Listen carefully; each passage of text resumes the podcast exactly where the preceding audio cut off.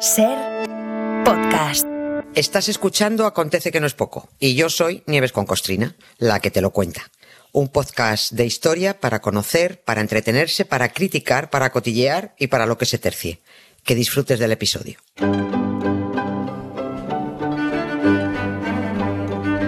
Hola Nieves, buenas tardes. Hola Carlas, buenos días. ¿Qué te digo días, Buenos tardes, días. tardes. Eso es porque has estado en. Canarias.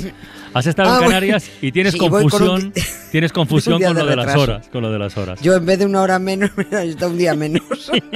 Si quieres enviar un saludo a los oyentes de Por, del más otro que un día, pues, quiero, en fin. eh, pues, el- mi, mi agradecimiento a, a los tinerfeños, a Nico Castellano, Sí, que, que- sí. que, joder, que me lo hizo, me lo hizo muy agradable y bueno, a toda la gente que fue, que fue una, una maravilla. Lo hemos pasado muy bien. Ha sido un el Festival Periplo de Literatura y Viajes, es divertido, es eh, aprendes un montón, conoces un montón de gente. una- eh, hemos, hemos vuelto encantados, felices, felices. A ver si la ventana vuelve a Canarias un día de estos. Bueno, a ver, eh, hoy antes de, antes de meternos en los vericuetos de la historia, vamos a comenzar con un dato actual. Cada año se divorcian en España del orden de 80.000 parejas, un poquito más incluso. Divorcios oficiales, quiero decir, ¿eh? las separaciones de las que no queda constancia legal, pues de esas ya no hay números. Eh, de todas formas, en un caso o en otro el proceso es el mismo, es idéntico, ¿no? Dos personas que en un momento de su vida se enamoran, se quieren, deciden hacer el camino en común, hasta que un día, por lo que sea, eso se acaba, ¿vale? Y a otra cosa mariposa. Bien, Ujú. eso hoy lo podemos comentar así con toda naturalidad, pero los derechos no caen del cielo, hay que recordarlo. Y hoy precisamente, hoy recordamos cuando Franco, en 1939, se cargó la ley del divorcio que no sería recuperada, atención, hasta 1981. ¿eh? Es que eh, Es es, que- conveniente es que- recordar que- estas cosas. Es que, que tiene muchas, eh, muchos perendengues esto. A ver, yo me quedé en su día con las ganas porque va con- voy- hoy voy con retraso en todo. Mm, Y lo de hoy es una cosa de hace un mes, pero me quedé, eh, me quedé con las ganas de hacer un acontecido y no me cuadró por unas cosas por otras y pues sobre todo porque caía en sábado. Y lo he dejado para recordar que hoy fue cuando el líder eh, para recordarlo hoy quiero decir que fue cuando el líder de la de gran parte de la derecha, eh, Francisco Franco se llama, anuló el 23 de septiembre de 1939 la ley de divorcio que disfrutaban los españoles desde la República. Ah, a este hombre, a este tipo, a este tirano, le daría algo si viera la cantidad de veces que se le han divorciado los nietos y los bisnietos que llevan eh, el apellido de, de este tirano, Franco.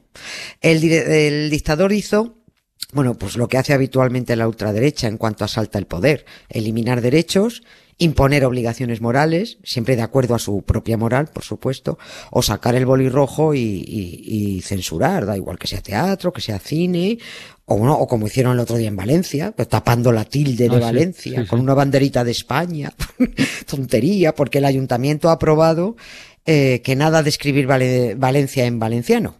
Solo en español, han dicho, que debería ser de lo correcto es castellano. Sí, sí. También te digo que bueno, que si los valencianos han votado mayoritariamente a los partidos que quieren quitar la tilde, pues que a la, pues se vaya a la porra la tilde, y si no que la defienda. ¿m? ¿m? O sea que hace, mm, hace unos meses recordábamos cómo fue el tumultuoso y arisco debate parlamentario del que salió aprobada la ley de divorcio de 1981. Buah, hubo síntomas de ictus en las bancadas del Partido Popular y Vox. Antes se llamaban Alianza Popular, pero bueno, son los mismos. Cuando al finalizar aquella sesión del 81, los señores de la derecha vieron que se había aprobado que los españoles se pudieran divorciar. Madre mía la que se lió. Una salvajada moral les pareció. Como dijo Fraga Iribarne, Vamos a defender el matrimonio religioso de cualquier ataque. Seguiremos la actitud de la Iglesia, custodia de la moral cristiana. Mm. Anda que no tiene guasa, Fraga, el inmoral, hablando de moral. Porque no supiste entender a mi corazón. Lo que había en él, porque no tuviste el valor de ver quién soy,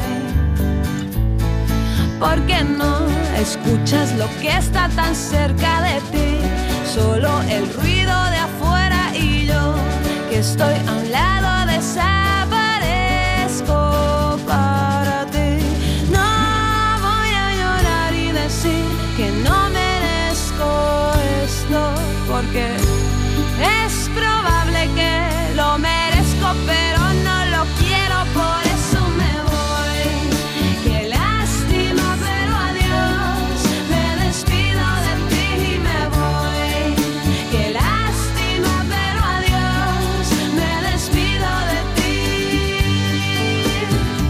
Pues adiós. Eh, entonces, Adiós. la ley del divorcio de la República, ¿cuánto duró al final, Nieves? Bueno, un poco, nada, siete años y medio. Siete años y medio, porque la ley, la ley de divorcio se aprobó en marzo de 1932 y la dictadura se la carga en el 39. Nada más asaltar el poder. Eh, Fíjate que con un país en ruinas, recién salido de una guerra, con la gente muerta de hambre, pero corrieron a derogar la ley de divorcio. Y lo peor no fue, no fue su anulación. Lo peor fue que todos los divorcios aprobados en esos siete años y medio fueron invalidados. Volvía a estar vigente el artículo 52 del Código Civil de 1889 Mm, moderno. que decía, sí, el matrimonio se disuelve por la muerte de uno de los cónyuges. O sea, ya ves, pues un código civil sometido a la sandez católica de hasta que la muerte os separe.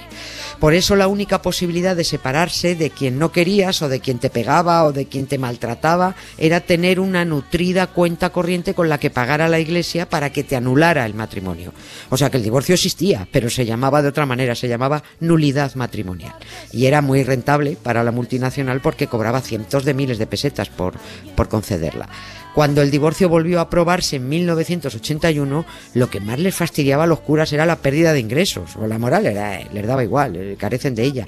Por supuesto, si en el 39 quedaron invalidados todos los divorcios concedidos, también se invalidaron todos los matrimonios civiles.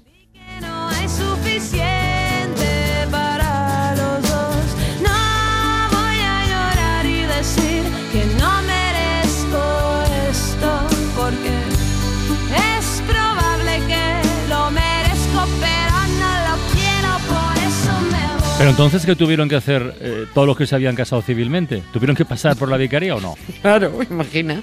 O eso, o el matrimonio no era legal. Ah, vale. Lo- claro, o, eso o nada. Los cónyuges pasaban a ser solteros y los hijos que hubieran tenido eran ilegítimos. Ya. Por eso Miguel Hernández, eso lo hemos contado aquí, tuvo que casarse en la enfermería ya agonizando 24 días antes de morir. Llevaba casado con Josefina cinco años, pero vinieron a advertirle de que si no los casaba un señor con faldas y alzacuellos, no le daban por válido el matrimonio. Ni Manolito el hijo sería considerado hijo de legítimo matrimonio, con lo cual, pues los derechos de autor que pudiera dejarles lo único que les dejaba en herencia, todo eso se perdía, desaparecía. Miguel Hernández dejó por escrito en una carta a Josefina que si le estaba pidiendo otra vez que se casara no era por voluntad propia, sino porque le estaban chantajeando. La ley de la ley de divorcio que aprobó la República además se fue muy muy avanzada a su tiempo porque permitía desde que la pareja acordara el destino de los hijos menores hasta la obligación mutua de pensión alimenticia. Los partidos de derechas en su momento cuando la aprobó la República se lo tomaron fatal, muy mal, muy mal. Decían que el divorcio sería un barreno que haría saltar la familia por los aires, no te digo, porque el matrimonio era un sacrificio que santifica, era el matrimonio era una cruz inevitable. Pues para ellos, ¿no? Pero es claro. es una cruz. Pero, pero vosotros no os casáis. ¿Cómo puedes llamar sacrificio a un matrimonio? O una cruz. Es que están pirados, están fatal. La prensa conservadora, mientras se debatía la aprobación de la ley de divorcio, sacaba viñetas poniendo a la mujer como una mala pécora, urdiendo cómo casarse con un ricachón, para luego divorciarse, divorciarse, sacarle No. la pasta y casarse con otro. Oye, ¿y se sabe si hubo mm, tantos divorcios en España mientras estuvo vigente la ley como para tener tanta prisa para derogarla después? ¿Qué va? ¿Qué va? Si los índices eran bajísimos, eran muy bajos. Algunos años, bueno, pues poco más de un 10%, más o menos, ¿eh? y otros es que ni llegaba, que no, no había. Pasó entonces como pasó en el 81. La derecha se creía que el país iba a la hecatombe, que todo el mundo se iba a divorciar. Venga, todos en masa. Mira, solo leer las dos primeras líneas del Boletín Oficial del Estado cuando salió publicada la ley relativa al divorcio de Franco del 23 de septiembre, ya eso pone los pelos de punta. Empezaba diciendo el nuevo Estado español anunció desde un principio la derogación de la legislación laica, devolviendo así a nuestras leyes el sentido tradicional, que es el católico. Ahí cierro las comillas. Yo creo que, yo de verdad, y lo creo de verdad, ¿eh? yo creo que Franco tenía una tara por culpa de su, de su furia interna por haber tenido una madre castradora que basaba todo en el deber, en la moral, en el sacrificio. Su madre quería sacrificio por todo, su madre quería pasarse la vida sufriendo. De ahí le venía a, Fra- a- a Franco esa rabia y ese odio a quien no fuera católico y a las libertades. Su madre era una enferma beata, su padre se separó, y se fue con su novia, con Concepción Puey, y de ahí creo que le venía a Franco sus ganas de prohibir el divorcio, porque como su padre se largó, porque no aguantaba a su madre, se quedó sin padre y, y esta- estaba resentido. Yo, seguro que sí, que, le hubiera perdonado el adulterio y las amantes, pero no la separación. Ya lo tengo todo, pero ¿y el anillo pa' cuándo? ¿Y el anillo pa' cuándo? ¿Y el anillo pa' cuándo?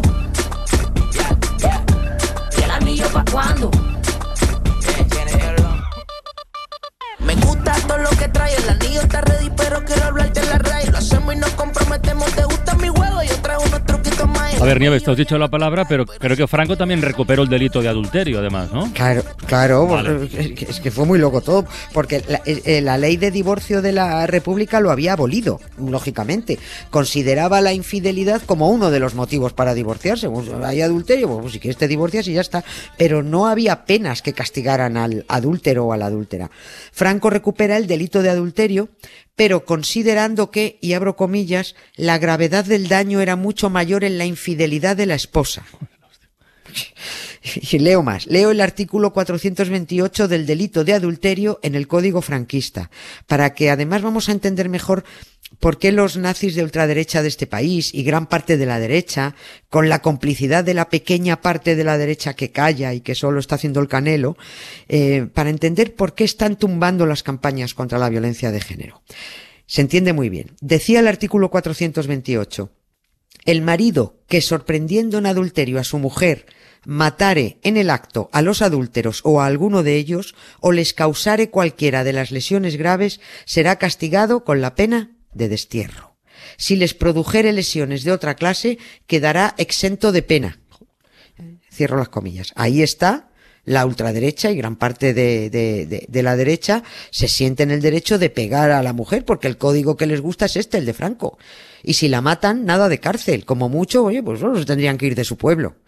En este artículo se contempla que el que mata es el marido, no la mujer, porque el delito de adulterio solo era para la mujer. El hombre solo cometía delito de amancebamiento.